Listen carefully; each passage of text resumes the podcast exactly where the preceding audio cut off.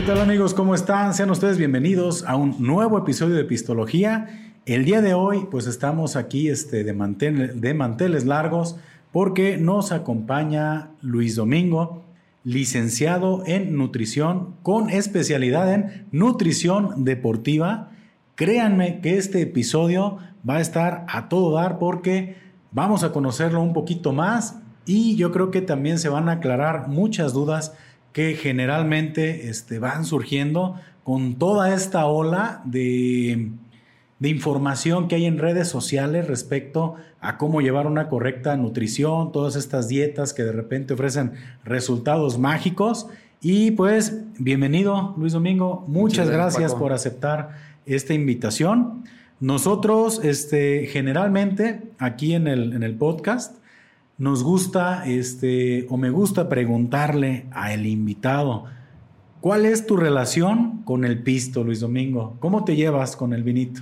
Bueno, muy bien, porque en realidad, pues, este, no es de consumo habitual. Ajá. Ocasiones especiales como esta, que estamos aquí con una cervecita. Por cierto. Salud. Saludcita. Y generalmente, pues, no consumo porque el deporte, pues, implica que haya una relación distante con el alcohol. Pero no está prohibido. Ocasiones especiales, eh, principalmente cerveza, porque el grado de alcohol pues, es más bajo para disfrutar un poco mejor. Ok. Eh, esto que tú me comentas del grado de alcohol más bajo es solamente para mantenerte tú, este, pues como tranquilón, o, esto tiene realmente algo que ver respecto al tema de la, de la nutrición. Bueno, también tiene que ver un poco con la nutrición, ya que la, pues la bebida más nutritiva, digamos, en el contexto de las bebidas alcohólicas, pues sería la cerveza, ya que es rica en antioxidantes, tiene también la gama de complejo B y el grado de alcohol es más bajo, entonces pues sí también el, grado de, de, embriaguez que uno puede tener es mucho menos. Ok. Una cheve, Luis Domingo, ¿qué tan nutritiva es? Pues Digo, no, no sé, probablemente no tenga nada de nutritivo, ¿no? Este, una cerveza, pero ¿qué onda? ¿Tú qué le puedes decir a la, a la gente que se toma una cervecita? ¿La recomiendas o no la recomiendas? Con moderación. ¿Sí? Por temas de lo... De, de calorías también, eh, un poco de calorías, 120, 150 calorías, depende de la presentación. Ajá. Y también porque pues si ya este, el grado de alcohol es muy alto, pues igual las personas pues comen más. Se relaciona mm. el, estar un poquito en la embriaguez con más ingesta calórica. Ajá, más comidita, la más, botana. Más relajado uno, el chicharroncito, la comida. Pues es más simple de que uno no le ponga límites a eso. Entonces también por eso. Entonces, bueno, es que son preguntas que tú me vas, me vas a decir, pues qué obvias, ¿no? Pero pues a veces no, no sabemos, los que a veces nos gusta echarnos una cervecita o un tequila, pues qué tanto estamos consumiendo en calorías y qué tanto a largo plazo nos va a, afectar esto en el tema físico, ¿no? En lo que pueda por ahí verse reflejado luego en la báscula o en las tallas de los, del, pantalón o la camisa. Y yo quisiera comenzar este, por preguntarte, digo, para cerrar el tema del alcohol, ¿siempre has sido tú alguien moderado o sí puedes decir, sí me acuerdo que me puse una que otra pedita, ¿o no? Sí, yo creo que sí. sí. O algunas con los amigos. ok. Inclusive con tequila barato. El que ah. pega, pega. Ese sí está fuerte. Sí. Y este, pero obviamente qué bueno que no continuaste con esa, con ese este, estilo, ¿no? Porque pues hay gente que la neta, pues en el, en el pisto... No se mide. No se mide, no se mide y se atora por, por toda la vida prácticamente, ¿no? Oye Luis, este, yo tengo pues mucho tiempo conociéndote, porque aparte digo, no están ustedes para saberlo ni yo para contarlo, pues somos familia, somos hasta parientes. Exacto. Eh, pero, por ejemplo, bueno, me gustaría saber, ¿en qué momento de tu vida comienza esta afición por el ejercicio?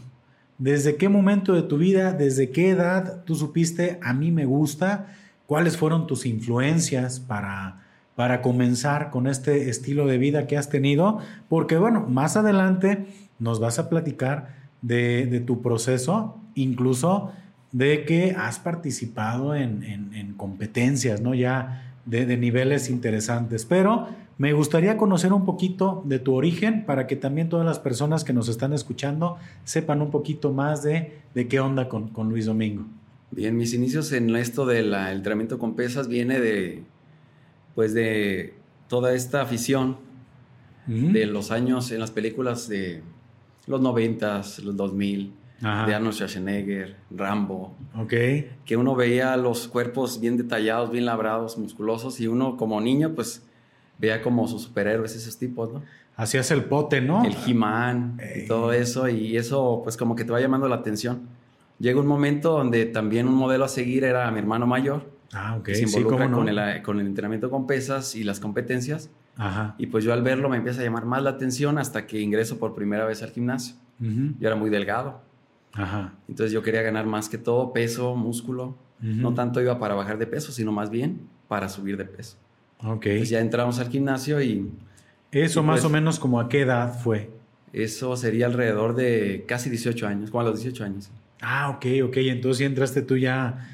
Pero fue, o sea, tú ya tenías el deseo de entrar al gimnasio desde antes y decidiste entrar a los 18 años por algún motivo en particular o simplemente fue entro a los 18 años porque es cuando tuviste esa, esa intención. ¿Cómo, ¿Cómo fue eso? Porque ya ves que hay esos mitos, ¿no? Y, y a lo mejor comienzo por comentarlo, que dicen pues que si haces ejercicio de cierta edad para atrás, pues ¿qué, qué es lo que dicen? Que te quedas chaparro, que, te dañan las articulaciones. Ajá. ¿Y, qué onda con eso? ¿Es real o no es real? Y no es real. En realidad, este, el ejercicio, pues incluso puede llegar a incentivar el crecimiento. ¿A poco? No solo muscular, sino también de la masa ósea y la longitud de estatura. Porque, pues obviamente, al entrenar, este, desarrollamos una segregación mayor de hormona de crecimiento. Okay. Segregamos más hormona de crecimiento y si tenemos una buena alimentación, claro, administrando a través de los alimentos suficientes proteínas, energía total, pues puede llegar a crecer más la persona. Por estos factores. ¿A partir de qué edad tú podrías decir una persona tiene, ya puede tener esta este, capacidad de entrenar? Eh, las pesas. Adolescencia, eh, pubertad, o sea, más o menos a qué años, o realmente, digo, voy a decir a lo mejor una barbaridad, un niño a lo mejor podría. Podría. ¿Sí? sí, a lo mejor no es lo óptimo porque en sí no va a desarrollar gran cantidad de masa muscular. Ajá, pero un niño sí puede entrar. A resistencia con pesas, sí. Ah, Se está estudiando ya ese rubro también. Sí. En el desarrollo muscular de los niños y también para combatir este, este efecto que tiene pues el sedentarismo. Sí, sí, sí. El consumo de ultraprocesados. Ajá que se da mucho, muy frecuente en los niños, alimentos azucarados, alimentos industriales, atiborrados de colorantes, azúcares, jarabe de maíz de alta fructosa y que también tienen gran este, cantidad de grasas trans. Todo este contexto pues dañino para la salud, sobre todo a futuro. Sí, y, eso que tú mencionas del sedentarismo, pues es muy, muy, nota, muy notorio en esta, en esta eh, épocas actuales, ¿no? Con con las redes sociales, los juegos, las consolas, todos estos juegos en línea que realmente van generando chavos pues que están plantados en una silla todo un día, ¿no? Este, yo no sabía la verdad que un niño ya podía comenzar a entrenar con peso desde cierta edad, ¿eh? Para mí sí es toda una, una, este, una revelación el día de hoy. Y este, entonces tú comienzas a los 18 años.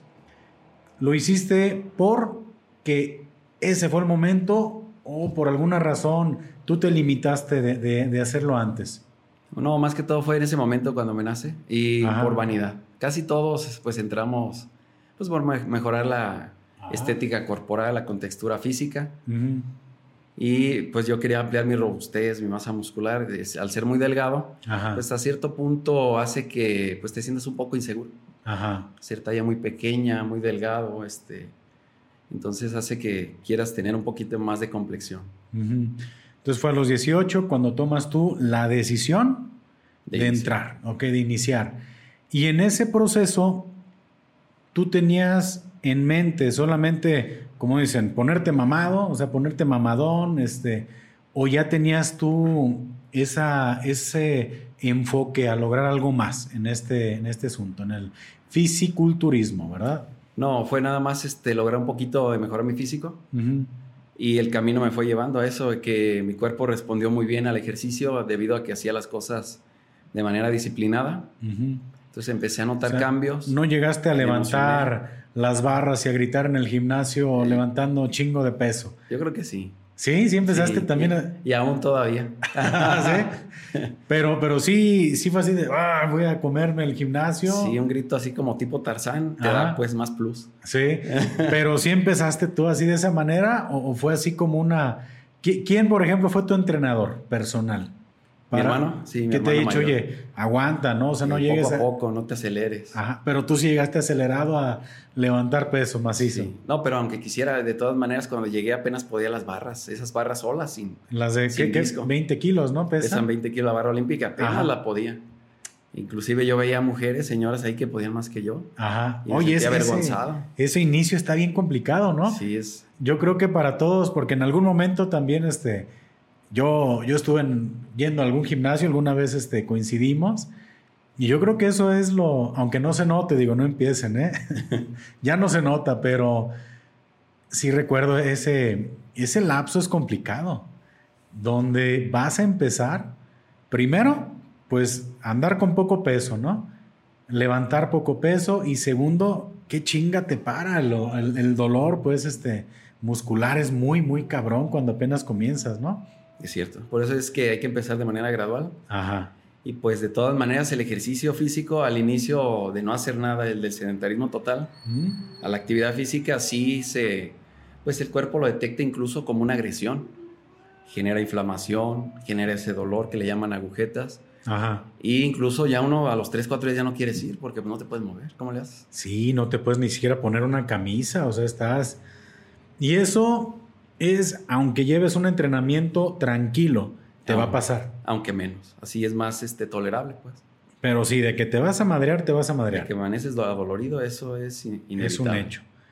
Porque sí, sí es eso, ¿no? Ese, ese tema. Y yo me acuerdo en esa temporada, pues yo veía precisamente a gente que ya estaba levantando la, barra olímpica y que le ponía sus disquitos, ¿no? Ya dos disquitos de, de 20, ¿son 20 kilos? Esos el disco olímpico, sí, 20 El disco olímpico.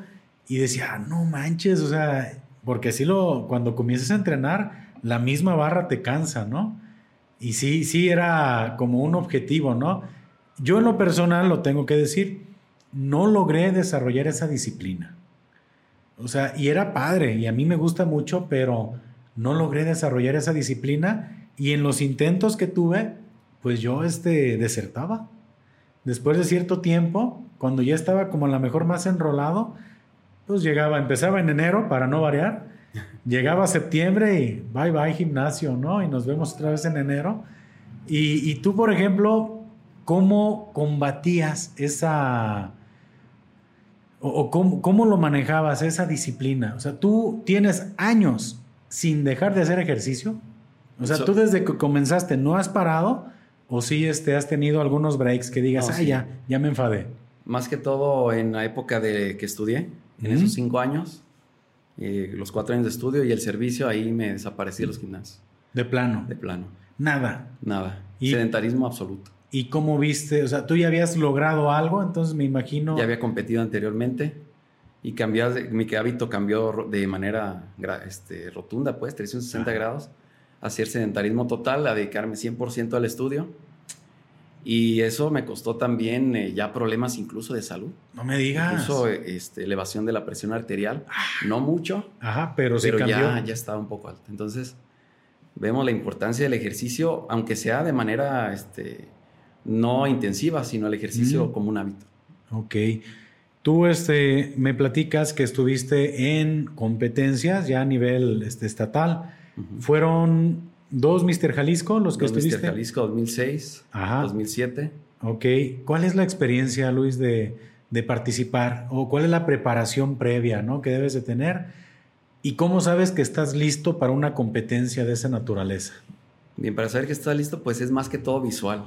Ajá. Tú te vas viendo y tienes un referente en lo que viene siendo pues, los competidores que ya han ganado algún evento que es la calidad muscular, la definición muscular y el músculo en sí, la proporción muscular, o sea, el tamaño, pues. Y esto viene eh, se viene dando pues de la preparación previa que uno tiene eh, anterior a la competencia, pues, que es una dieta que es gradual, va restringiendo a las calorías, va restringiendo principalmente carbohidratos, agregando un poco más de proteínas. Y en la fase final, que es la difícil, es la fase de pues, eliminación de ciertos minerales para generar un proceso de deshidratación.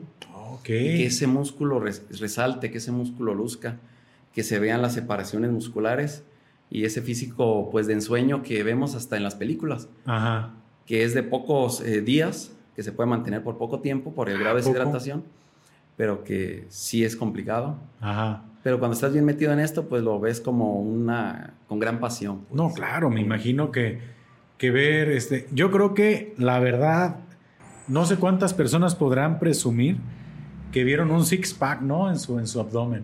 Exactamente. O sea, yo creo que pues, ha de ser muy, muy, muy interesante, puedes llegar a ver esos resultados en tu cuerpo, que yo, digo honestamente, pues ya voy para 40 años, que en el tiempo que hice ejercicio, ni lejos, ni cerquita estuve de ver un six-pack, ¿no? O sea, eh, yo creo que, ¿qué se siente realmente verte al espejo y decir, no mames, qué mamado estoy? O sea, ¿qué pedo ahí, no? es una gran emoción, vas viendo tu evolución y día con día. Ajá. Día con día vas viendo este, tu cambio. Pues, estoy mamadísimo. Y traes otra raya más que el día anterior. Ajá. Y obviamente no nomás el six-pack, sino también los otros músculos con desarrollo, con, con, este volumen, con, cuando, cuando los entrenas que se ve la vascularización.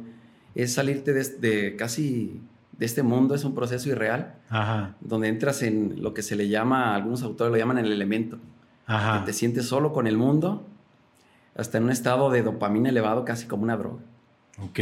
Pero es algo positivo, pues. Al final de cuentas, si no se lleva al extremo, por tu, si no se lleva al extremo, este... ¿Cuál sería el extremo? El extremo, pues ya sería una deshidratación ya con diuréticos o este, algunas, algunos agentes anabolizantes, donde ya desarrollas más masa muscular pero si no va bien asesorada con un profesional o un endocrinólogo, un especialista en el tema, pues puedes dañar tu salud de por vida incluso. o llegar a la muerte como algunos fisiculturistas. Caramba, entonces, el hablar de esa deshidratación que tú mencionas favorece la estética del músculo. Así. Cuando el grado de... Es, no sé si la comparación sea correcta, te estás secando. Te estás secando. Y por ese secarse pues vas este, uniendo más la piel, al, músculo. O sea, sí es correcto verlo como de esa manera. Pero únicamente cuando ya el nivel de grasa corporal, ejemplo, ya bajó hasta cierto límite, digamos, de un 5 a un 7%, que es lo ideal para competencia. De 5 a 7% de, grasa corporal total en un hombre. Ok, para competir. Para poder ver ese efecto en la deshidratación, porque si la grasa está más elevada, pues no se va a notar. Nunca se va a notar. se ocupas. Y para llegar a tener ese índice de grasa corporal, es lo, lo, logras, me imagino, por medio de la nutrición. Exacto. Sí, ahí vas. Ok, y la experiencia, Luis, porque sí tengo mucha curiosidad, ¿no? ¿Cómo comienza esa decisión?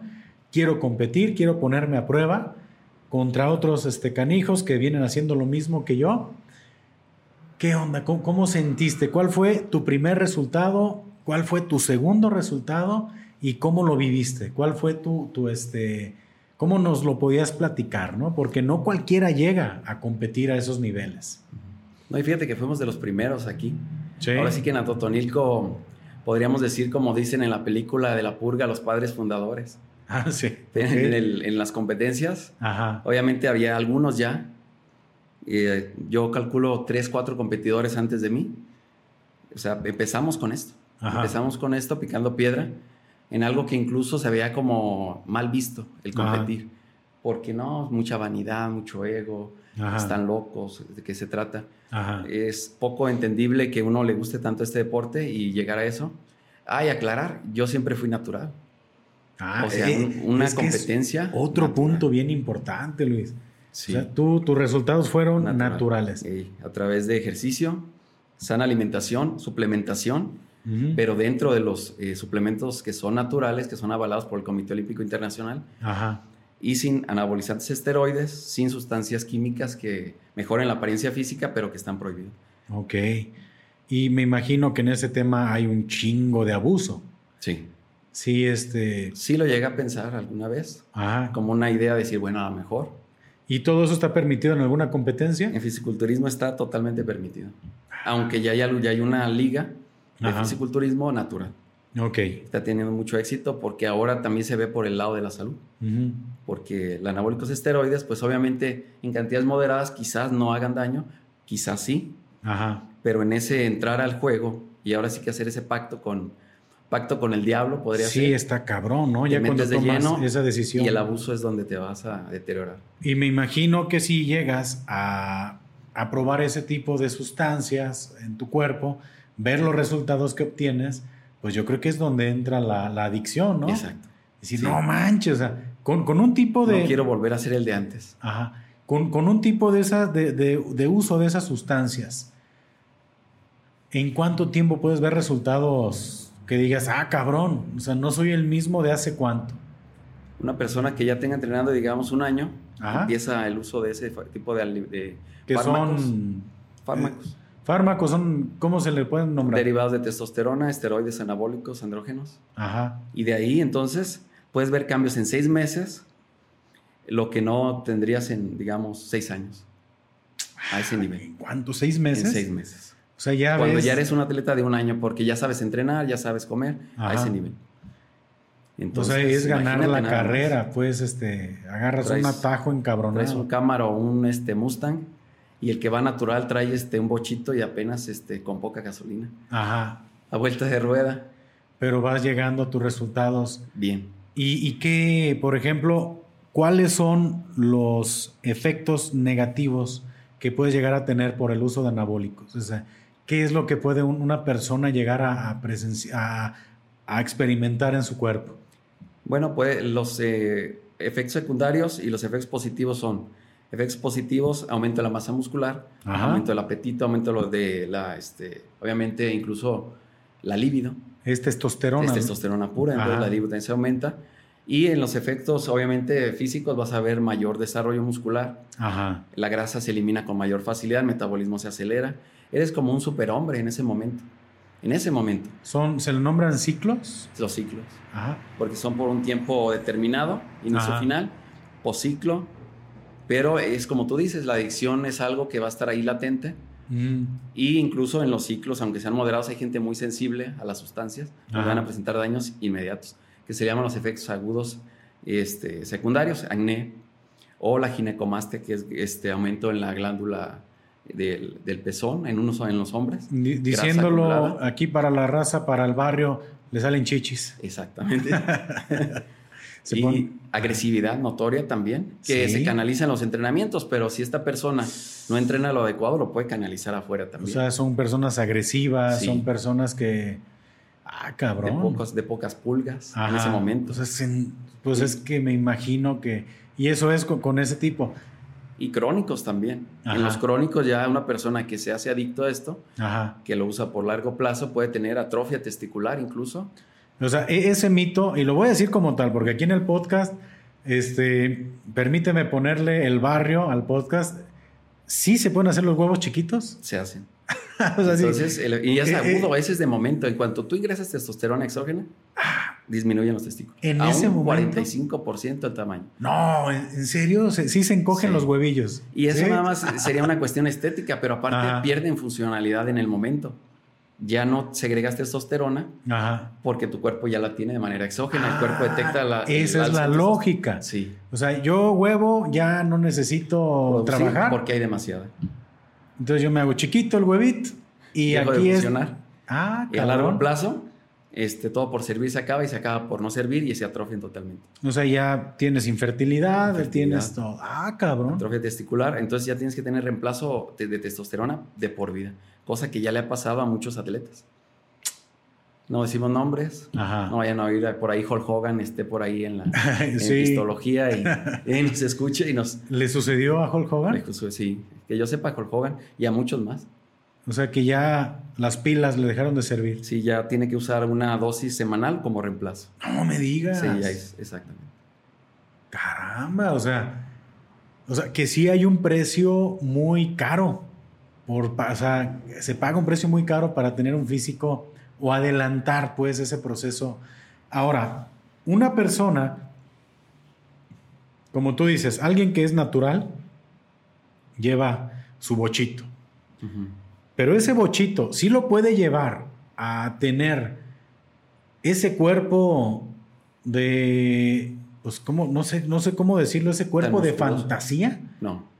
No puedes. No puedes. O sea, todo no puedes llegar a un físico. Ese volumen que ves en las competencias. Como Arnold, Sergio Oliva. no se puede. No se puede, nunca lo vas a lograr de manera natural. Ni en mil años natural. Ahí es, donde entra. El juego de los El deseo de, ¿En qué momento? O sea, llega el momento en el que tú ya te topas. Topas con el límite natural. De tu cuerpo. Pero que se puede lograr un físico desarrollado, sí. Y un físico que destaca y que luce bien, sí a más tiempo, más esfuerzo, más dedicación. Y a lo mejor es lo que ahorita últimamente se está buscando. Mucha gente inclusive no quiere tener músculos sumamente desarrollados, muy prominentes, sino más bien ese físico estético, ese físico de playa, que luce bien, que se ve bien, que no sale fuera de lo común, que no es un fenómeno, pero que se ve un físico atlético bien desarrollado y se puede lograr de manera natural. O sea, sí se puede. Sí se puede. Y es este, me imagino que tú con tu experiencia dices, ah, inyectado natural. Exacto. y sí se nota luego, luego. Sí. Aunque lo nieguen. Dice, no, no, no, yo naturalito. Dice, no. ¿Cuáles de los de aquí? Ah, no es No, no, no, ¿cómo crees? No, no vamos a quemar gente, ¿no? No, pero este, es que sí, sí hay muchos mitos, ¿no? Por ejemplo, eso que te decía, lo que me comentabas de la atrofia testicular, para decirlo de manera más este, elegante, ¿no? Que se hacen los huevos chiquitos, que, que sí es gente muy agresiva, o sea, sí sucede, no son mitos. No son mitos. Claro que en algunas personas se presenta esa agresividad, pues también depende ya de la persona, el perfil y, de, la, de, cada individuo. Hay personas ya de por sí agresivas, si le metes ahora sí que el turbo, le metes el acelerador, pues bomba de tiempo. Pero fíjate que, que hasta ese punto puede llegar. ¿Y qué sucede con esos físicos cuando llegaron a ese límite, bueno, no, no es, que no si sigues algún límite y dices, ya, se acabó, ya no me sigo este... Eh, ciclando. ciclando, dejo de hacer ejercicio. ¿Qué le pasa a esa persona? Digo, puede pues sonar también otra, una pregunta muy obvia, ¿no? Para mucha gente, pero ¿qué onda? O sea, si sigue entrenando va a perder casi el 100% de las ganancias musculares que se obtenieron, que se obtuvieron con los esteroides quedándose a donde llegó de manera natural y si acaso un poquito arriba del límite natural, 10% a lo mejor de la ganancia total. O incluso pueden eh, presentar un físico más deteriorado que alguien natural, pues porque su, no supieron manejarlo también. Ajá. También puede pasar. Todo ese tipo de suplementos o de, o de situaciones o de esteroides anabólicos están a la, son, están a la venta. Están a la venta, es mercado negro. Ah, ok. No o es... farmacéutico. Grado farmacéutico es calidad. Mercado negro no sabes qué es. Pero aún así, pues son sustancias que tienen el, mismo daño que podría llevar. Pero sí hay grado farmacéutico. Sí lo hay. Y lo, pero no lo, o sea... No, sí, sin receta. En México no está prohibido. ¿Y lo consigues en, no sé si en cualquier farmacia? No. Sí, no decimos nombres porque luego pueden venir las demandas. No, pero... pero... sí, en cualquier farmacia, incluso sin receta. Ajá. ¿Y, son, y es, eso generalmente es tomado o siempre es inyectable? tomado, es subcutáneo, o sea, también hay parches de testosterona y este, eso es lo que se usa. Pero fíjate que ahorita tocas un tema muy importante que es el anabólico esteroide y los suplementos. Mucha gente confunde y los pone en la misma caja. Como que si fueran este, una misma cosa, pues. Entonces los suplementos son pues eh, estas eh, sustancias que vienen ya procesadas, ejemplo la proteína en polvo, que hacen su uso de suplir o complementar nuestra alimentación a través de que si yo necesito una cierta cantidad de proteína y no la alcanzo el 100% con las carnes, huevos, lácteos y leguminosas, bueno, entonces agrego a lo mejor una toma o dos, dependiendo cuánto me haga falta para cumplir mi 100% de la proteína. Y, esta, y eso no hay bronca. No hay, no hay problema. Porque es un alimento más, digamos, alimento en polvo, que me ayuda a, este, a, complementar mi alimentación para que dé a mi, a mi 100%. Hay otros también, suplementos, ejemplo, se usa mucho el monohidrato de creatina, que es un polvito blanco que este, va a generar eh, mayor resistencia, mayor fuerza, mayor recuperación. De hecho, es el estándar de oro de los suplementos. También es avalado por el Comité Olímpico Internacional, se usa en Olimpiadas, ya sea, este, casi todos los atletas lo están usando ahorita, a excepción de los atletas de, de, larga distancia, pues porque les perjudica ese peso extra muscular que ganan, pues en la larga distancia se fatigan más. Pero los de potencia y resistencia a corta distancia ya lo están usando en el fútbol, ya lo están usando fútbol americano, ya lo están usando en, los deportes de pesas, ni se diga. Y pues también en deportes como de 100 metros, 200, 400 y en un sinfín de disciplinas. Eh, ese tipo de suplementos eh, alimenticios, ¿a partir de qué momento tú que eres, este, que tienes la experiencia, que eres licenciado en nutrición y más aún en el tema deportivo, ¿a partir de cuánto tiempo tú ya recomiendas el uso de esos suplementos. Primero, pues debes de tener ya una dieta muy específica para saber cuáles son tus este, requerimientos en cuestión de niveles de, proteína, no carbohidratos, sé, carbohidratos. Porque, pues yo me imagino que mucha gente entra el primer día y ya quiere llevarse su pinche botezote, ¿no? Exactamente. Y es, ah, ya estoy, mi primer día en el gimnasio, apenas me inscribí, ya quiero comprarme mis suplementos. ¿A partir de qué tiempo? no saben comer todavía. Entonces, no digo no saben comer, en el sentido de comerlo sí, sí, Sí, o sea, de pues, comerlo de manera correcta, una nutrición deportiva. Yo primero les manejo la nutrición deportiva y veo si la persona entonces cumple con las cantidades de proteína mediante los alimentos. Si la persona no se le dificulta ingerir la proteína a través de la dieta, no necesita proteína en polvo. Ok. Si la persona dice, sabes que yo no soy muy carnívoro, me está costando trabajo, los 170 gramos, 150 gramos que me pusiste de filete en cada comida, entonces, ¿cómo le hago, Luis? Y ya le digo yo, entonces, en este momento es donde entra en función los suplementos. Te tomas esta proteína de esta u otra manera, quiero que sea de este tipo de proteína, tomarla puntualmente así, en este momento, y ya entonces se, se complementa su alimentación. Una persona con una nutrición correcta y con una este, buena rutina de ejercicio, obviamente entran muchos factores. O sea, si te llega alguien con una obesidad mórbida, a lo mejor, este, pues no sé, pero más o menos un, un tema estándar, una persona promedio con nutrición deportiva y ejercicio, ¿en cuánto tiempo puede comenzar a ver resultados? Pues desde las primeras semanas incluso. Sí. Sí, de los primeros 15 días ya notan a lo mejor una talla menos. Ya notan. Es, es rápido, ¿eh? 15 días. y medio menos, o dos kilos incluso. Ajá. Y pues ya eso lo va notando. A lo mejor no es muy significativo al exterior, que sus amigos no lo van a notar todavía. Pues hasta a lo mejor que pasen, digamos, tres o cuatro meses donde ya se vea una, una disminución de 12, de 10 a 12 kilos. Ahí sí dicen, ah, caray, ¿qué estás haciendo? No, no, ya 12 kilos. ya eh, son notorios. son muy notorios. Ya en una persona este, sí, sí es otra, otra persona muy diferente, ¿no? Exacto. Y es este, tú tienes, por ejemplo, estas dos corrientes, ¿no? Que tienes la nutrición deportiva y también nutrición. Clínica también. Para decir, oye, ¿sabes qué? Yo tengo problemas de hipertensión. Así.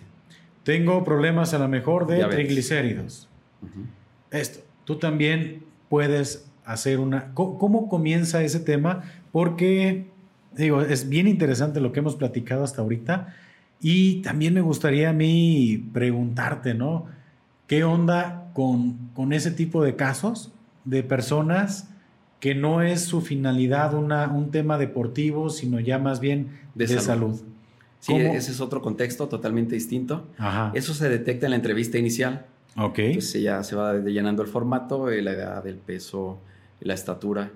Y ya de ahí se determina si la persona, pues ya con el porcentaje de grasa, si se encuentra en sobrepeso, obesidad, o tipo 1, tipo 2, tipo 3. Y ya dependiendo de, de, eso, ¿cuál es tu objetivo? Me dicen, solo bajar de peso. Quiero mejorar mi salud, mi presión está alta, o tengo diabetes. Entonces nos basamos en eso. Esa persona ni siquiera le recomiendo que vaya al entrenamiento con pesas, a menos de que ya tenga la idea previa, pues. Yo quiero entrar al entrenar pesas para mejorar mis condiciones. Ah, adelante, sí lo puedes hacer. Entrena moderado, entrena ligero. Esa persona no le va a interesar desarrollar bíceps grandes, tríceps muy marcados, hombros este, prominentes, nada. Lo único que le va a interesar de manera puntual es disminuir su presión, disminuir su glucosa. Y en eso vamos a estar trabajando. Una dieta más sencilla, digamos, en el sentido de que no va a necesitar ningún suplemento, porque la cantidad de proteína, al ser una persona de actividad a lo mejor moderada, de que camine nada más a los mandados, o que camine áreas verdes, o que vaya a San Juditas, digamos. Entonces, pues va De a hecho, tener que- una necesidad menor. de Que eso ya es un chingo para mucha gente. ¿eh? Y eso ya es mucho, porque ahorita vemos el sedentarismo total en la mayoría de la población. Ajá. O sea, Entonces, ya, ya alguien que, que le dedique media hora a hacer ejercicio al día es imposible casi encontrar en mucha gente, ¿no? Y es lo recomendable como mínimo. Ujú. Mínimo 30 minutos, o ahorita también está recomendando mucho en la cantidad de pasos. 8000 pasos Ah, ok. a 15000 pasos diarios. Que ahorita los relojes inteligentes pues nos los miden incluso. Sí, sí, sí. Incentivan a que, ah, caray, me estoy haciendo guaje, llevo muy poco, Ajá. quiero caminar más. Pues voy a los jitomates, pues voy a la tiendita, pues Ajá. voy a la horrera caminando. Entonces esto nos va a ayudar también a movernos más, gastar más calorías, a mejorar la circulación. Y esto también impacta en la salud. Ujú. Me- menora de la glucosa, menora de la presión arterial y sobre todo, pues a futuro a prevenir las enfermedades, incluso si todavía no están. Pero ya estando, tú también puedes llevar, o sea, llevar controlada a una persona que ya te llega con diabetes, ¿no? Eso. ¿Sabes Dieta qué? Ya tengo diabetes, ya me cargó la chingada. Este, ¿qué me recomiendas, no? Para, para, para comer. eso. Po- poco refresco. Ah. Bueno, más bien eliminar el refresco totalmente. Cero. Azúcar de mesa, eliminarla. O máximo dos cucharadas por día, bien distribuidas. En realidad no hay alimento prohibido, Ajá. sino las cantidades.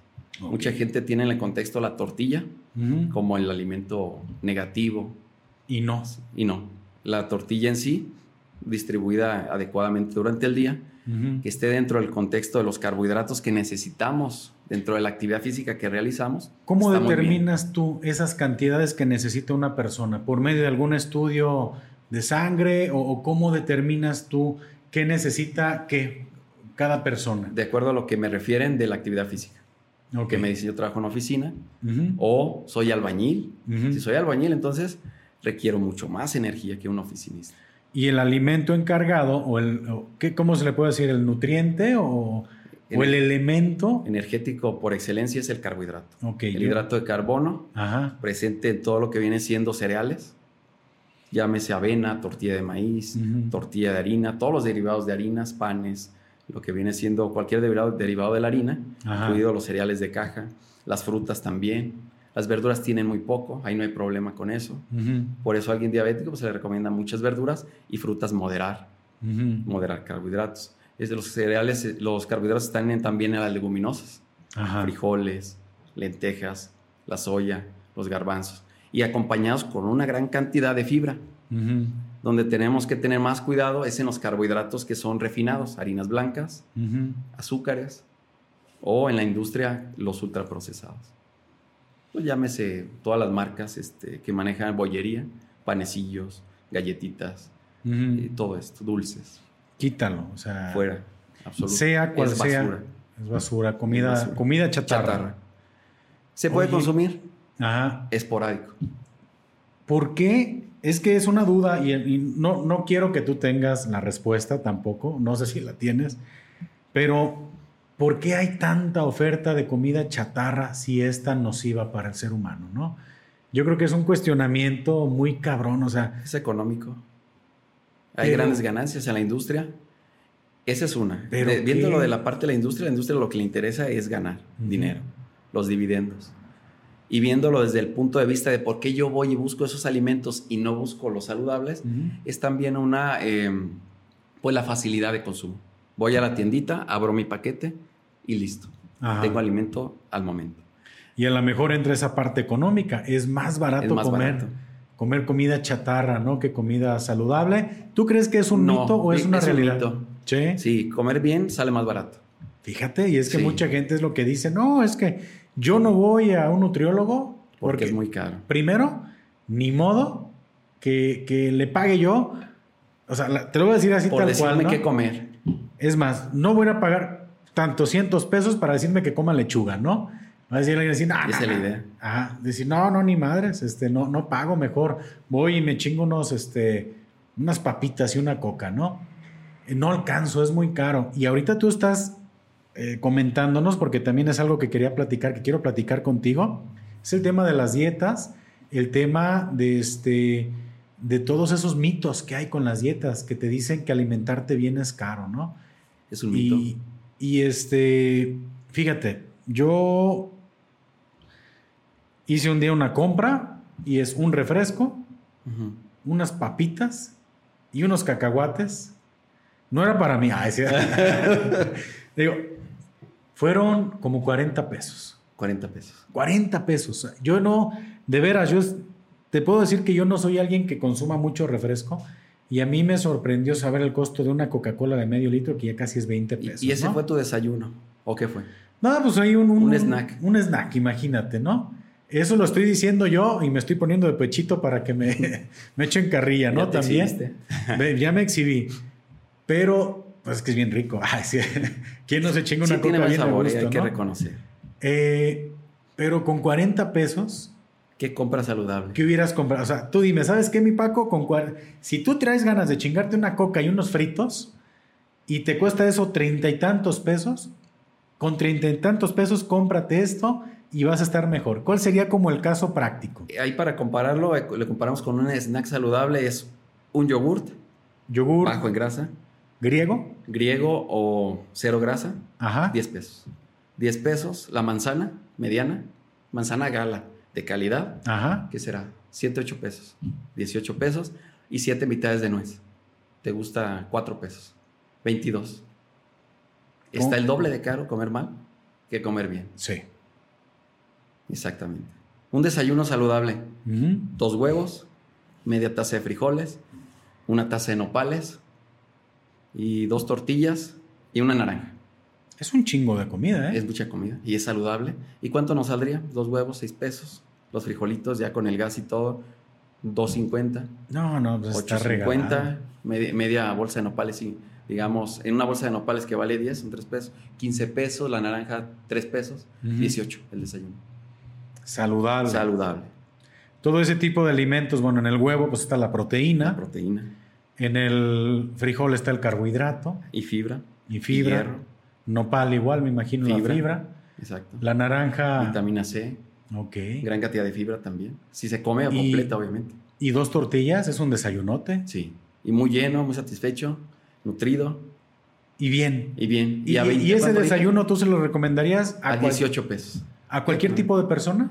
Al que es más sedentario. Donde Ajá. sí es más caro y hay que reconocer es en la nutrición deportiva. Ajá. Cuando ya llevamos la nutrición a nutrición deportiva, digamos, un deportista de alto rendimiento o un fisiculturista o alguien de la sala de pesas que quiere desarrollar su estética corporal, ahí sí se encarece un poquito. Porque necesitamos más proteína, necesitamos más calorías y necesitamos incluso ciertos suplementos para desarrollar eso. Ahí sí se encarece más. Pero la nutrición clínica normal, saludable, es más barato comer bien que comer mal. Oye, y en el tema de las dietas, lo que pasa es que está uno en, en las redes sociales y te das cuenta que estamos bombardeados de un chingo de información. Y te salen las dietas cetogénicas, que, que creo que es la misma que la keto, ¿no? Ajá. que los ayunos intermitentes, que este, la dieta de los jugos, que la dieta de la manzana, que la dieta del maíz, De que la luna. de la, o sea, Cosas incluso sin sentido, ¿eh? es, tú, tú, por ejemplo, de todas esas dietas, tú, tú, por ejemplo, ¿qué me podrías comentar de la alimentación cetogénica? ¿De, Está muy de moda ahorita. de qué trata? O sea, ¿de qué va para todas aquellas personas que no tengan así como el contexto muy claro? Bien, trata de una dieta donde se va a consumir principalmente proteínas Ajá. y grasas.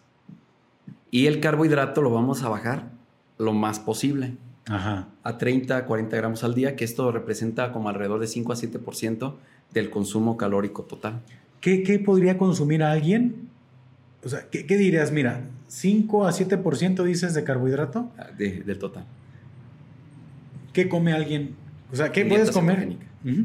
Es un desayuno, es ejemplo, huevos con tocino, Ajá. aguacate y, este, y digamos media taza de brócoli. Ok. Ahí es el desayuno cetogénico. Y el fundamento de esto es eliminar el carbohidrato Ujú. nos hace que la insulina baje a niveles muy, muy bajos. Ujú. Y entonces esto favorece un proceso que se le llama cetosis, Ajá. donde ahí viene el nombre de cetogénica Ujú. o keto en inglés. Ahorita Ok. les gusta más el término keto porque pues, se... Pues se escucha más. Se escucha más fresón. Exactamente. Pero es, Es lo dieta mismo. cetogénica. Sí. Y entonces eh, el cuerpo lo que va a hacer es maximizar la oxidación de lípidos, incluidos nuestras reservas corporales, que es el tejido graso. Entonces vas a empezar a perder a disminuir grasa. Porque siempre manejaríamos un contexto de todas maneras de déficit calórico, menos de las calorías que el individuo necesita para que esté utilizando su reserva energética, que es la grasa. Maximizando esta porque el proceso ya está activado. Está activado, este, se maximizó. Al no detectar carbohidratos, el cuerpo entra a una vía de cetosis y utilización de ácidos grasos como fuente de energía en el músculo, cuerpos cetónicos en el cerebro y esto nos brinda la energía. Ok. La grasa. ¿Y ese tipo de dieta, la recomiendas o no la recomiendas? Depende del contexto del paciente. La he manejado también. Sí. Hay personas que me dicen, yo quiero la dieta cetogénica. Adelante. Ahora sí que al paciente lo que pida, siempre y cuando no afecte su salud. ¿A quién le afectaría su salud una dieta cetogénica? Pues a lo mejor este, alguien que tuviera ya problemas de triglicéridos, Ah, Colesterol muy elevado, huevos con tocino, pues no sería lo más óptimo. O este, incluso alguien con, con diabetes también, porque por sí se producen muchos cuerpos cetónicos y ellos producen algo que se llama cetoacidosis diabética, donde ya empieza a haber un conflicto en la salud. Por eso es que alguien con diabetes adelgaza mucho. Exacto. Esa es una de las grandes, digamos, vías para perder peso en la diabetes. Ya saben, gente, para adelgazar hay que ser diabético. Ay, no. es, la, es la forma, la vía más rápida. No, pero sí es, sí es un tipo de alimentación que tú recomiendas como un estilo de vida o solamente por tiempos. Por tiempos cortos, exactamente. Ajá. En estilo de vida es muy difícil ¿eh? que se pueda llevar. En cetosis, ¿en cuánto tiempo puede haber resultados? Entrar a cetosis tarda 4 o 5 días, depende del individuo. Claro que sea estricto, porque la cetosis se rompe en cuanto tú agregas una fruta, en cuanto agregas ya, ya en cuanto carbohidratos. Ya metes carbohidratos, se acabó. Se acabó todo el show. Entonces, es eh, mantener la cetosis a partir del cuarto o quinto día y de ahí se maximiza la pérdida. Máximo hay que llevarla a cabo de 2 a 3 meses, monitoreando al paciente, cómo te has sentido, este, cómo rindes en el trabajo, en el, en el, en el ejercicio ¿O cómo te has sentido en El tema de que tú consumas pura proteína, ¿se puede ver reflejado en tu rendimiento personal? O sea, te va a dar una, una dieta cetogénica, ¿te va a dar más flojera? O Al inicio. ¿Más cansadón porque no está echándole azuquita o qué onda? El cerebro es eh, gran consumidor. Este, la moneda de cambio, el, energético que le encanta al cerebro es la glucosa pero se la modificas y se adapta. Por eso una Coca-Cola es fiesta, ¿no? Sí. niveles de dopamina al full. Azuquita. sensación de bienestar. Uf, exacto. Y por eso adictiva también. Entonces, eh, es adictiva el azúcar. no, claro. Cañón. Y es totalmente adictiva. Por eso buscamos algo azucarado y a las dos horas queremos más. Sí. Inclusive hay investigaciones muy curiosas. El panecito. La voy a decir, una investigación en ratones, Ajá. donde en una caja les ponían al final de la caja las, los cubitos de azúcar y a las otro grupo les ponían cocaína pura. Ah, no, y... Y los ratones, pues bien enfiestados de la cocaína y bien contentos por la glucosa. Ajá. Cambian el grupo, les vuelven a, a, dar, ahora al grupo A le dan este, la cocaína, al grupo B le dan la glucosa en el momento que los dejan libres en la caja para que ellos tomen su propio camino, ¿por dónde crees que se van? Al azúcar. Al azúcar. Es más adictiva todavía. Esto en ratones. No somos ratones, pero, no creo que haya mucha diferencia en extrapolarlo a humanos, pues. Es una investigación muy curiosa y me gusta decírsela a los pacientes porque se asustan. Cuando les digo cocaína piensan que van a, va a ir ahí en el plan, pero no. No, ni una ni la otra. Oye, unos bien tristes. Ni la glucosa, ni, la, ni la azúcar, ni, la, ni tampoco. No, pero sí es cierto. Entonces, desde ese contexto sabemos por qué nos gusta tanto los alimentos azucarados, inclusive no nomás esos, también las harinas que se convierten en azúcar rápidamente. Y por ejemplo, dejas de consumir carbohidratos en ese tipo de dieta cetogénica. ¿Y qué pasa? En su momento, ¿qué hace el cuerpo que dice, bueno, ya pasó este tiempo que me sentí bajoneado, pero el cuerpo, ¿cómo comienza a, a despertar otra vez? Los lípidos del tejido adiposo ah, fluyen en sangre, llegan al músculo y se hace ahora sí que la gasolina. Ahora sí, la gasolina está en la lonja. Es como, tenemos un cuerpo como, digamos, híbrido. O usa glucosa o usa, grasas. Pero es predilección por la, por la glucosa. Pero si no le das otra opción, pues enciende la opción B, que es los lípidos en el músculo y los cuerpos cetónicos a nivel cerebral. ¿Y cómo le haces? Bueno, ¿qué alimentos para alguien eh, y a lo mejor todos anotando, ya no van a ir a consulta contigo, ¿verdad? Pero no les voy a decir cantidades. no, sí, pero ¿qué alimentos elimina alguien que está en cetosis? ¿O qué alimentos debe de, ¿qué alimentos debe de eliminar? Todos los carbohidratos en general, los que mencioné, tortilla, pan, harinas. no come tortillas. No come fruta incluso. No fruta. Y eso, eso es una, una problemática porque la fruta tiene gran cantidad de, este, de fibra. Ajá. Entonces la dieta cetogénica es, carente de fibra, la dieta cetogénica. Es carente de ciertas vitaminas y minerales Ajá. que nos aportan las frutas y verduras. Porque verdura también la tenemos que bajar a un nivel este, muy, pues muy bajo, pues, para que no pase los carbohidratos que, que, debes. que debes comer. Entonces ahí tenemos una problemática donde también se tiene que agregar fibra en polvo. Ah, a lo mejor un suplemento multivitamínico para comenzar, complementar este, la vitamina C que va a quedar haciendo falta. Ajá. La vitamina B que está en los cereales que va a quedar también haciendo falta, de cierta manera la dieta cetogénica. No todo es miel sobre hojuelas en la dieta cetogénica. Pero sí obtiene resultados rápidos. Sí, muy rápidos. En la dieta cetogénica es donde más peso vas a perder en menor cantidad de tiempo. Pero aquí viene, aquí viene la mala noticia. Ajá. Gran parte de ese peso perdido es agua. Ah, que la chingada. Y gran parte de ese peso perdido incluso ah. puede llegar a ser músculo. Y otra parte es la grasa. Esa sí queremos perderla. Ya han hecho comparativas en estudios donde una dieta nada más, este, ahora sí que con déficit calórico, bien balanceada en carbohidratos, balanceada en todo, una dieta tradicional, que tiene todos los nutrientes, comparada con dieta cetogénica. Al final del día, la pérdida de grasa es la misma. La única, la única razón por la que ves tu mayor pérdida en la báscula es a través de la pérdida de agua y porque pierdes músculo.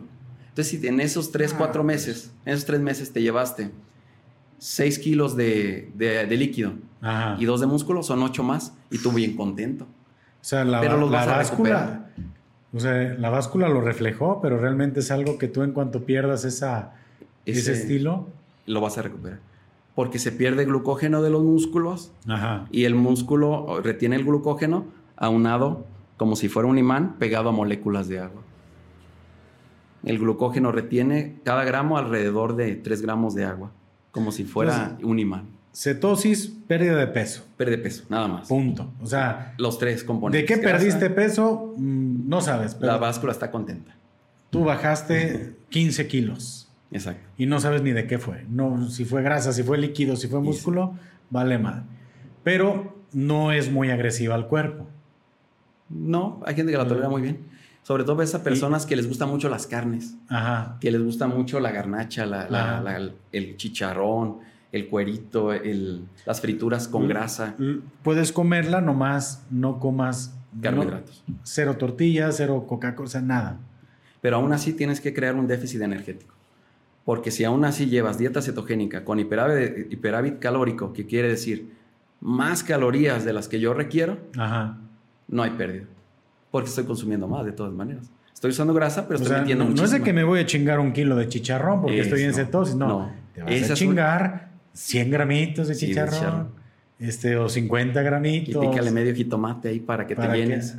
Ay, cabrón. Sí, no es así como al libitum que le llaman, que es al libre consumo. Ajá. No, totalmente no. Ok, no, mira, pues Ese es un error donde la gente dice, estoy en cetogénica, así que Dale tráiganse las carnitas. Ajá. Y no, o sea, es cantidades también. Bien. Porque si no, pues vas otra vez a lo mismo, ¿no? Bien calculadas. Oye Luis, y en este caso, bueno, ya nos platicaste todas las buenas y todas las malas de la dieta keto, que está tan de moda, ¿no? Que yo honestamente sí pensaba que era como un tema así medio fraudulento y, y ahorita me comentas que sí, o sea, que sí es, algo real. Eh, y ya nos platicaste las buenas y las malas. Ahora también está muy de moda el tema de los ayunos intermitentes. ¿Qué onda con ese rollo? O sea, ¿va de la mano con otro tipo de dieta o, a qué se refieren estas personas con los ayunos? ¿Funcionan, no funcionan? ¿Es puro pinche cuento? ¿Qué, qué onda con los ayunos? Puede llegar a funcionar también. El, el fundamento del ayuno intermitente es restringir el horario de consumo restringo mi horario de consumo de alimentos a lo mejor a 8 horas. El día tiene 24, todos sabemos eso. Entonces, a 8 horas de consumo, 16 horas de ayuno. Entonces, en esas 8 horas de consumo, a lo mejor hago dos o tres comidas, dependiendo. es muy cómodo. 8 horas para echar papa. Sí, nada más. El horario es, dicen la cuenta regresiva, ahora. 8 horas nada más. Pues eh, ahora sí que el resultado final del ayuno es déficit energético. Lo que ya venimos diciendo, el déficit, el déficit, tanto en la cetogénica como en el ayuno pues a raíz de que yo, al este ejemplo que hago mi primer comida a las 11, pues ya me siento saciado y a lo mejor hago mi segunda comida, digamos, 3 de la tarde. Mi comida bien, proteínas, carbohidratos, grasas, grasas saludables, fibra, todo. Y a lo mejor para que se completen las 16 horas de ayuno, mi última comida estaría siendo, bueno, para que sean 15, digamos, para que no sea tan agresivo, puede ser 15 o 16 horas.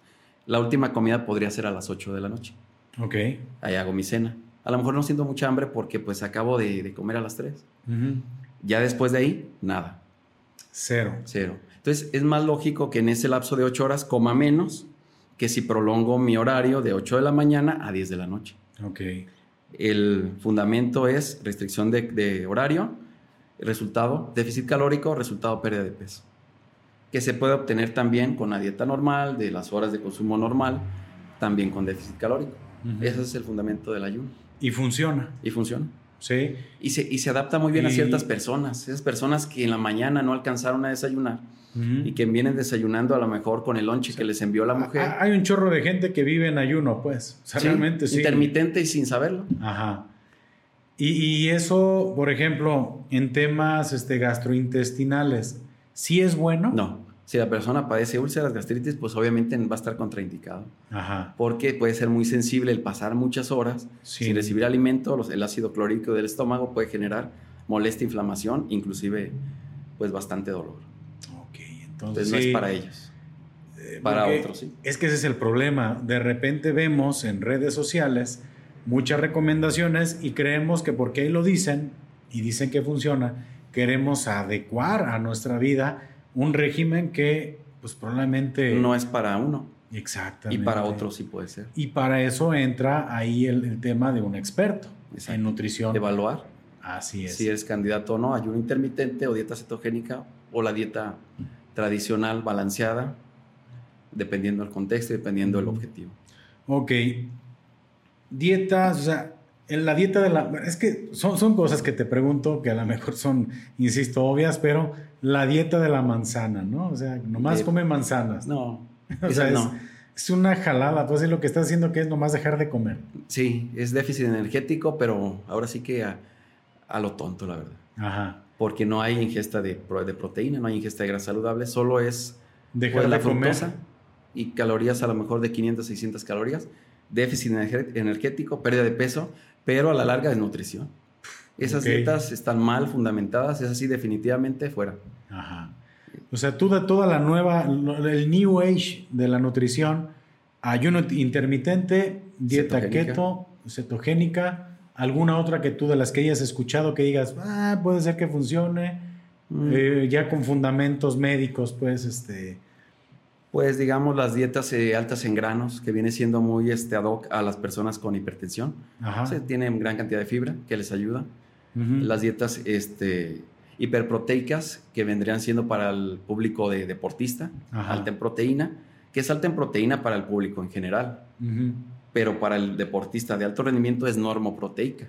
Es la, la, cantidad de proteínas que él necesita. Pero si se la damos al otro sedentario, pues lo va a estar estresando el riñón. Entonces, para uno es normal, para otros excesivo. Entonces depende del contexto también. ¿Qué actividad haces? No hago nada, entonces para ti es esta otra. Para alguien que no hace nada, ¿qué tipo de alimentos? Como para siempre hacemos algo, ¿no? A lo mejor ver los Simpson o... No, sí digo, pero, pero alguien, mira, yo por ejemplo, y es que van a decir, es que hacemos el chiste hace rato, ¿no? Que la realidad, Luis Domingo, es que te invité para que me consultaras este, sin costo. no, ya luego hacemos ahí una, una cita contigo.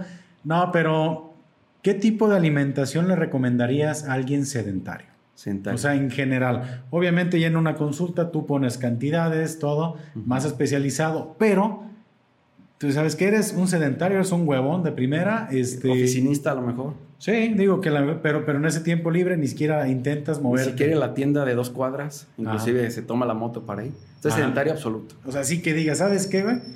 Si no, o sea, ¿qué le recomendarías tú a esa persona comer, no?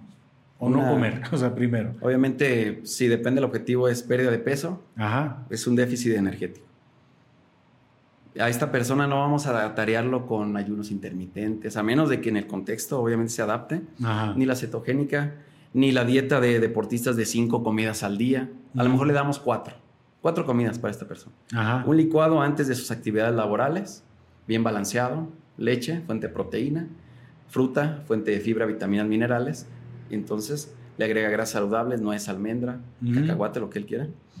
Y a lo mejor un poquito de copos de avena y ahí le agrega vitaminas, minerales y una gran cantidad de fibra también. esa persona ya tiene energía para sus labores diarias. Okay. Ya llega a la oficina, empieza, lo regaña este, el patrón, llegó tarde ah, por hacer el licuado. Exactamente. Y luego dicen los pacientes que no pude hacer el licuado, no alcancé. pues levántese más pronto. Sí, o sea, poner cosas en la licuadora no tardas uno mucho. Ajá. Y la licuadora hace toda la chamba. Sí, en realidad. Entonces, el licuado de la mañana, hora del desayuno, 11 de la mañana. Salgan a comer todos media hora. Entonces, en vez de irme a los taquitos de garnacha de enfrente, o qué sé yo, encargar el, el lonche atiborrado de grasa, mantequilla y demás, pues llevar el lonche de casa. Prepararlo ya sea con un día de anticipación o ahí en ese momento que estoy preparando el licuado y que la licuadora hace su función, pues preparo mi emparedado de panela, me llevo mi manzanita o mi naranja, un poco de verduras por si me da hambre y listo. Esa sería la segunda comida. Ajá. Un, sándwich de panela. Sándwich de panela, de atún. Pan integral. De pollo, lomo de cebrado. Y ya a la hora de la comida, ya esta persona, ya a lo mejor ya salió y él quiere comer hasta que sale de sus labores, 5 de la tarde, llega para comer en familia. O sea, de las 11 hasta las 5 su comida. Eh, podría ser así. O de las, de las 11 a las 3, si le dejan salir a comer. Es que no sé dónde trabaja. Ah, sí. Entonces, eh, exacto. ¿dónde sí, depende de chambies, ¿no? Si te van a dejar comer o no. Sí, se tiene que preguntar al paciente. Es una pregunta de rigor. Sí. ¿En qué trabajas? Y lo, ah, caray. ¿Cómo que en qué trabajo? ¿Por qué quieres saber eso? Ajá. Quiero saberlo porque de ahí se de parte la alimentación incluso. Ajá. Entonces, todo se adapta al paciente. No, la dieta no, el paciente no se adapta a la dieta, la dieta se adapta al paciente. Entonces, ahí tenemos que en la comida, pues llega a su casa, poquito de frijoles, su pechuga asada, sus, su brócoli o nopales, qué sé yo, calabacitas, al vapor, no usar aceites, a lo mejor una poquita aceite de oliva si gusta. Y en vez de tomarse el refresco, que acostumbramos, regularmente en México se usa mucho las bebidas este, azucaradas, pues a lo mejor el agua fresca de fruta natural, que sale más barato, ya vimos el, costo, comparando Pero más sin azúcar agregada. Sin azúcar agregada. O sea, es nomás la... Lo dulce de la fruta se muele en la licuadora y otra vez la licuadora a darle. Exacto. Se va, va, a fallar rápido esa licuadora. Sí, sí, Eso la sí. en chinga desde temprano. un agua de, melón, papaya o puede ser sandía o hasta frutas mixtas, como sea. Ajá. Y a lo mejor si la persona le gusta lo dulce, pues puede utilizar un sustituto de azúcar. Ahorita se usa mucho el, el stevia. stevia, esplenda. Tú los ves, o sea, tú los recomiendas. Sí, si la persona le gusta lo dulce, los agrega. Y a veces me dice, no, no me gusta lo dulce, adelante, no los agregues. Ni son saludables, ni son nocivos. O sea, nomás te dan el sabor. Sabor únicamente. No aporta calorías, a lo mejor 4 gramos algunos. Ajá. Pero ni son saludables, ni tampoco son nocivos como se cree también. Ese es otro, también otro tema. Y a lo mejor la cena, ya una cena ligera, la persona llega cansada, fastidiada del trabajo, su mujer ya no quiere hacer de cenar, ya le hizo ya no de cenar a los niños, ya plácate, encarga algo. No, no, no. Te odio, ¿para qué me casé contigo? Mi mamá me decía. Y, a lo mejor en la cena podría ser pues dos tacos, digamos, de requesón. Ok. Dos tacos de requesón, la persona agrega un poquito de jícama y a lo mejor otra fruta y listo.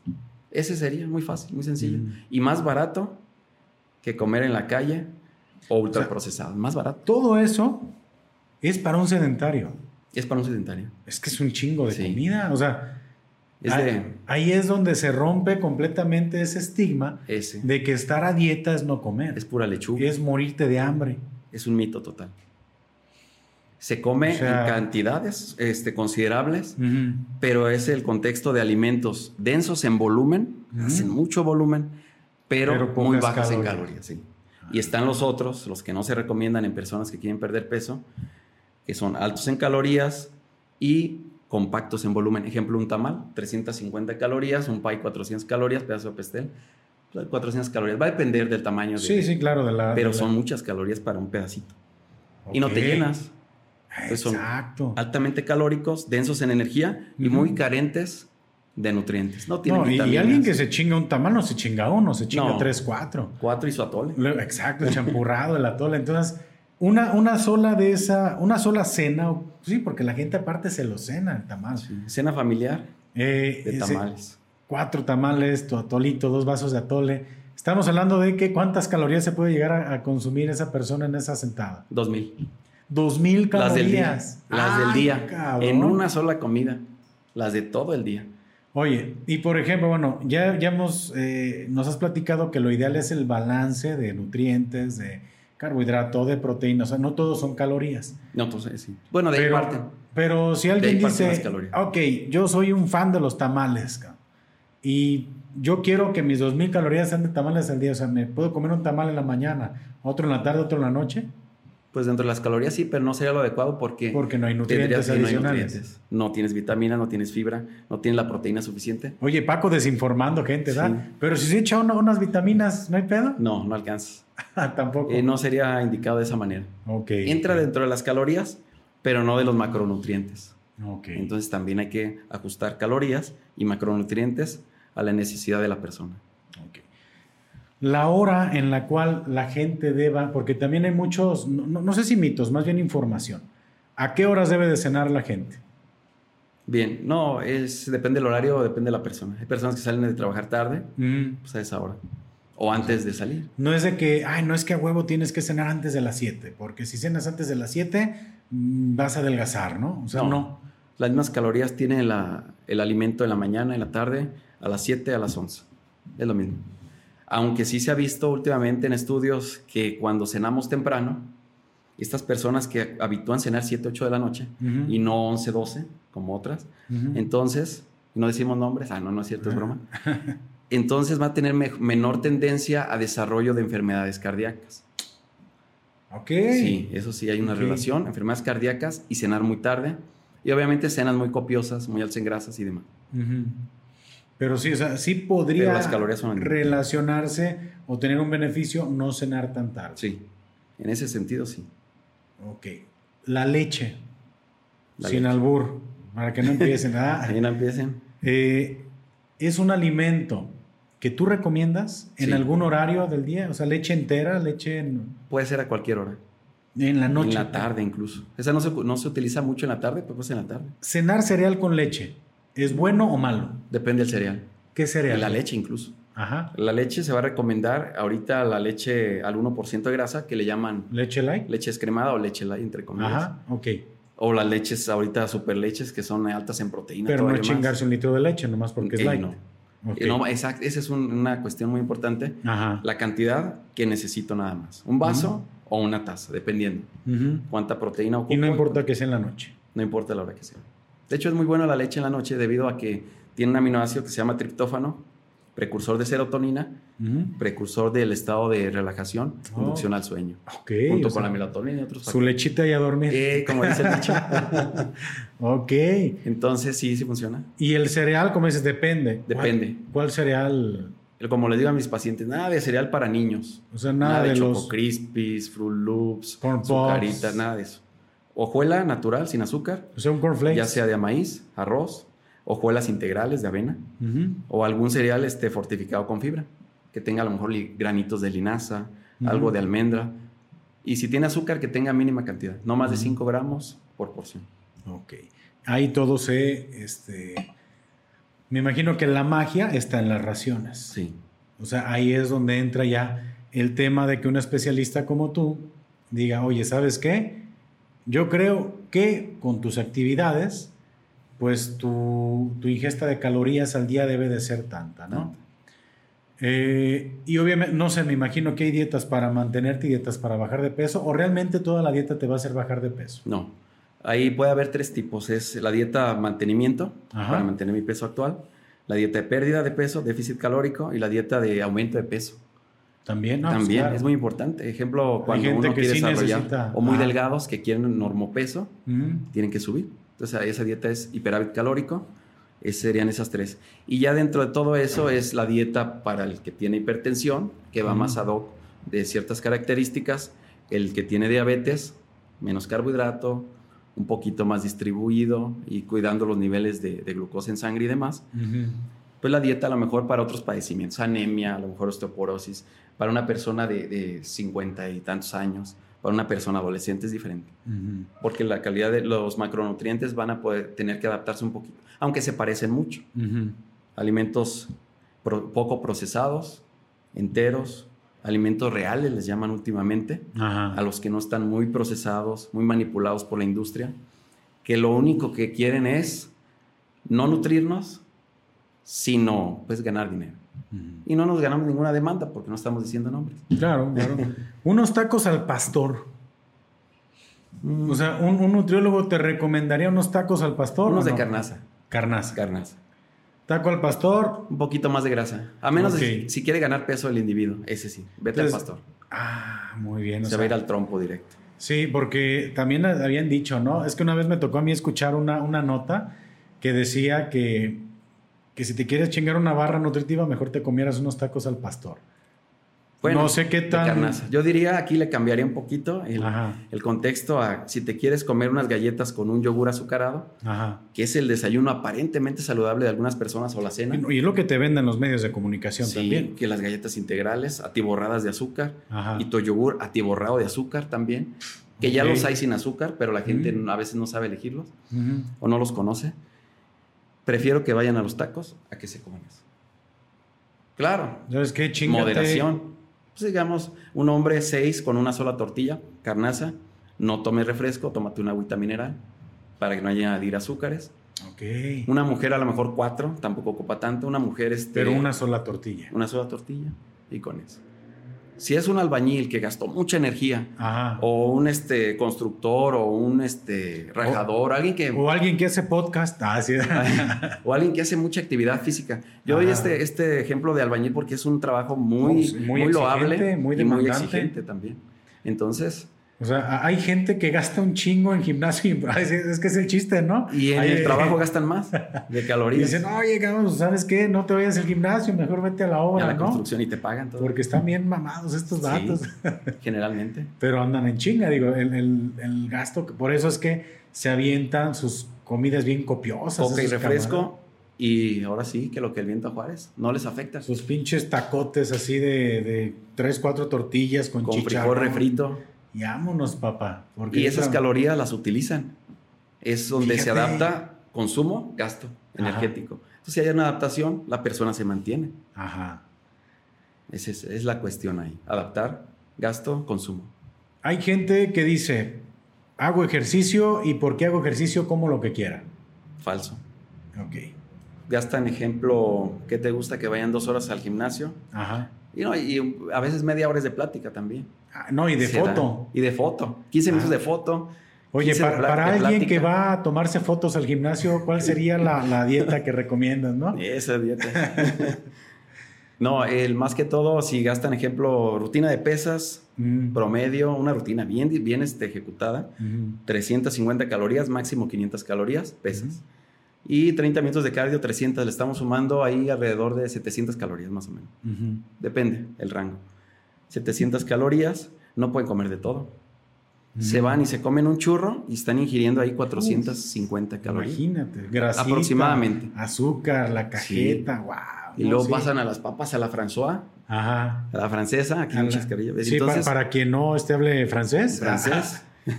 Entonces, otras 500 calorías, imagínate. Entonces ya superaron el, el, consumo al gasto que tuvieron en el gimnasio. Tan solo en esas dos comiditas. Y llegan y cenan, ¿eh? No, porque eso nomás fue la botanita en la calle. La no. Y te faltó las papitas fritas. O sea, todavía. Con doble mayonesa. Hijo de la. Entonces, una rutina bien ejecutada son 700 calorías. De cardio y pesas, ambas. Ah, caramba. O Se gasta muy poco. Puede gastar alguien más, como hablábamos de la construcción, en su puro trabajo de las 8 horas. No, sí, fácil. Que alguien en el gym. Alguien de construcción estimamos 1300 a 1800 calorías. Al día. Incluso Obviamente si es maestro, pues es menos, ¿no? Ajá, El no, sí, maestro- pues sí, nomás eh, tráeme la mezcla. Ándale, Ah, es, menos. Nomás mueve la manita así y le pega. Y, no- y avienta así la manita la, la mezcla, ¿no? Y cae Con mucha técnica, pues, pero Pero el gasto calórico. es menor. Imagínate, entonces alguien que hace ejercicio de esta manera debe de tener una dieta aproximadamente de cuántas calorías. Alguien quisiera. O sea, alguien que haga, no, que haga ejercicio. Bueno, sí, bueno, ¿qué, qué, qué dieta debería tener? Porque hay gente de la que trabaja en construcción, hace ejercicio y aparte, obviamente, No, están cabrones. sí, cu- esas 4000 calorías pueden llegar a tener. Una le puedes- 3500, inclusive 4500 he llegado a yo a, ya nomás por curioso. a ejecutar. ¿Qué come alguien que consume 4000 calorías? 4500. Ya, 4500. ya no entramos en nada más en los alimentos densos en nutrientes. Le agregamos un poquito de alimentos densos en energía. Ahora ¿Cuál sí sería la dieta del albañil? Ahora sí que sí, los frijoles ya no son de la olla, Ajá. son fritos. Son del último saco. Ah, no te. Llevan queso, aumento de calorías, un poquito más de proteína. Oye, ¿el, el queso qué onda? ¿Es, ¿Es bueno o es malo? Hay quesos bajos en grasa y luego quesos este, moderados y altos. Ajá.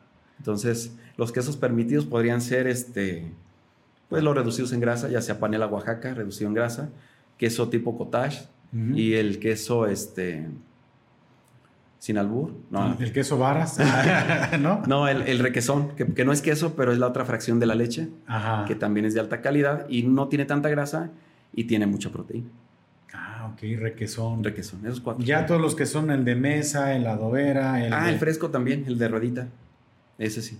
Es bueno, ya todos los que son para fundir ya son altos en grasa. Son un poquito más altos en grasa. Hay que tener cuidado con la cantidad de eso. Sí puedes agregar, pero poco. 30 gramos para O darle sea, sabor. ¿e- ¿Es cierto ese tema de que los quesos tienen grasas buenas? ¿O no? En parte sí, pero la mayoría es grasa saturada. Eh, es un 30% de grasas, digamos, buenas, mono, Ujú. poliinsaturadas. El 70% es grasas nocivas. Por eso es que hay que tener mucho moderación en eso. Queso cottage, queso, el requesón, panela. Panela y Oaxaca, y- pero que sean reducidos. Ok. Que tengan menos grasa, cuando menos 50% menos del original.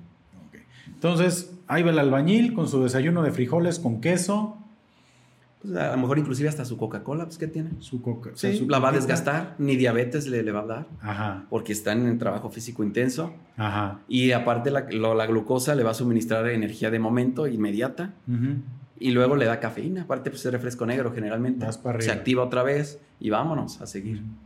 ¿El café es bueno para la salud? Depende. ¿Con o sin azúcar? Eh, se recomienda americano sin azúcar, eh, generalmente. Ajá. Pero hay que reconocer que también hay gente que no tolera la cafeína. Son muy sensibles.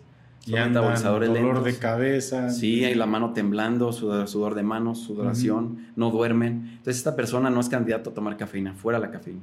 Y hay personas que la toleran muy bien y hace que rindan mejor en su trabajo, que tengan mayor capacidad cognitiva, que no se cansen tan rápido y pues les ayuda mucho. Entonces para unos sí, para otros no. Depende del contexto también. Ok. Es un- pero es un alimento sin calorías. Sin calorías, café al gusto, al que lo tolere, Ajá, chingale, o sea, no tienes límite. no hay límite. Ok. No, fíjate, qué, qué cosas, este, Luis, la verdad. Yo creo que para todo nuestro auditorio, para todas las personas que, que siguen aquí el podcast, este, yo era una serie de preguntas que, que tenía que hacerte realmente, porque creo que hay mucha desinformación Sí. ahorita. Eh, y yo creo que la invitación para todas las personas, que yo creo que todos lo necesitamos, llevar una buena nutrición es esencial y que pues dejemos de andar buscando información en las redes sociales, en internet, buscando las dietas, El la- hilo negro. la, la detox, este, tantas cosas y a lo mejor pues terminamos poniendo en riesgo nuestra salud. ¿Dónde, ¿Dónde te podemos encontrar, Luis, para que este es el momento en el cual toma este espacio, es tuyo, pásanos tu información? De hecho, les comento a todas las personas que están viendo aquí el podcast que en los comentarios va a estar la información también aquí de Luis Domingo para que lo contacten. Este, la verdad, yo tengo mucho tiempo conociéndolo y gar- les garantizo que, que realmente pues, van a tener una atención de primera calidad. Este, ¿Dónde te podemos encontrar, Luis? Bien, estoy Redes sociales, pásanos si quieres tu número, si gustas. Sí, mi número es 3911 Ujú. 0080 92. Ujú. Este, me encuentran en Avenida Independencia, número 183. Es un gimnasio Yo tengo mi oficina. Ok. Aparte totalmente, no van a estar atendidos enfrente de toda la gente haciendo pesas. No, No, mi- no les van a ver la, la- la lonja. La Mi gente. espacio es privado, exactamente. Ajá. Este, ¿Sí y le ves la lonja a la gente? Se tiene que ver a veces para entonces La pues, hacer la medición, Ajá. hacer la, la plicometría para el balance de, para saber la- el porcentaje de grasa, evaluar todo, masa muscular y demás. Estoy ahí en ese gimnasio, se llama Sport Gym, Ajá. o también conocido Gimnasio de Juan, Ajá. O, o La Juanona. sí, digo, pues Sí, es, eh, no, no, es- Juanona Gym, ¿no? Juanona Gym, es Ajá. muy conocido. Así es, aquí en Atotonilco. Y este, he visto en redes sociales también, y tengo que reconocer que esa labor que tú tienes respecto a la buena nutrición, yo he visto las imágenes que subes, se llama Sanubi Fit. Sanubi Fit, Ajá. página de Facebook, Ajá, próximamente también en Instagram. ok, ok. Y ahí hay informativas que vienen siendo infografías, Ujú. también fotografías del antes y el después de muchos pacientes. Lo he visto, ¿eh? La Sí, verdad que sí han se- tenido excelentes resultados, son muy disciplinados. Ajá, Algunos han tenido buenos resultados, no han aparecido ahí porque algunos pues no quieren aparecer en redes sociales. ajá. Y también ahí comparto también este, todas las certificaciones que estoy teniendo, que nos estamos actualizando constantemente. Mínimo, algunas certificaciones que nos quieras compartir, digo, para que la gente pues tenga esa, esa confianza, esa certeza de que si te visitan van a estar atendidos por un experto, ¿no? Sí, pues en certificaciones de hipertrofia muscular, Ajá, dietas hiperproteicas, dieta para la estética corporal, dieta en nutrición deportiva, dieta en este, nutrición clínica general. O sea, todas esas certificaciones que son nuevas y actualizaciones para estar al, al día en la información e investigación de la nutrición. Aparte lo que ya es el bagaje, pues, este, que es la base sólida de la universidad, que es la licenciatura en nutrición, para darles y brindarles el mejor servicio. No, pues excelente, Luis, la verdad, muy agradecido por este tu tiempo. La verdad, sí, el episodio acaba de quedar excelente. Yo estoy seguro, en serio, ¿eh? A la gente le va a encantar porque creo que se tocaron muchos temas muy interesantes y este, pues muy agradecido, Luis. Eh, la verdad, excelente, excelente. Y pues a todos, a todas las personas que estuvieron aquí, que llegaron hasta este punto del episodio, también muchas gracias. No dejen de contactar a Luis y me despido como siempre. Salud y saludos. Gracias a ti, Paco. Salud. Hasta pronto. Ojalá que en algún momento, Luis, sin, sin quererte comprometer, este, pues podamos seguir tocando estos temas de Otros repente en temas que algunos también otros. quedaron en la mesa. Sí. Sí, yo creo es que no, no podemos abarcar todo, ¿no? Exacto. Eh, pero ojalá que, que te agrade esta experiencia aquí en Pistología, Me gustó mucho. que realmente, bueno, pues es una conversación en la cual, pues digo, se, se tocan muchos temas y ojalá que no sea esta la última vez, sino la primera de muchas más. Excelente, Paco. ¿Sale? Gracias, Luis. Que estés muy bien. Hasta la próxima.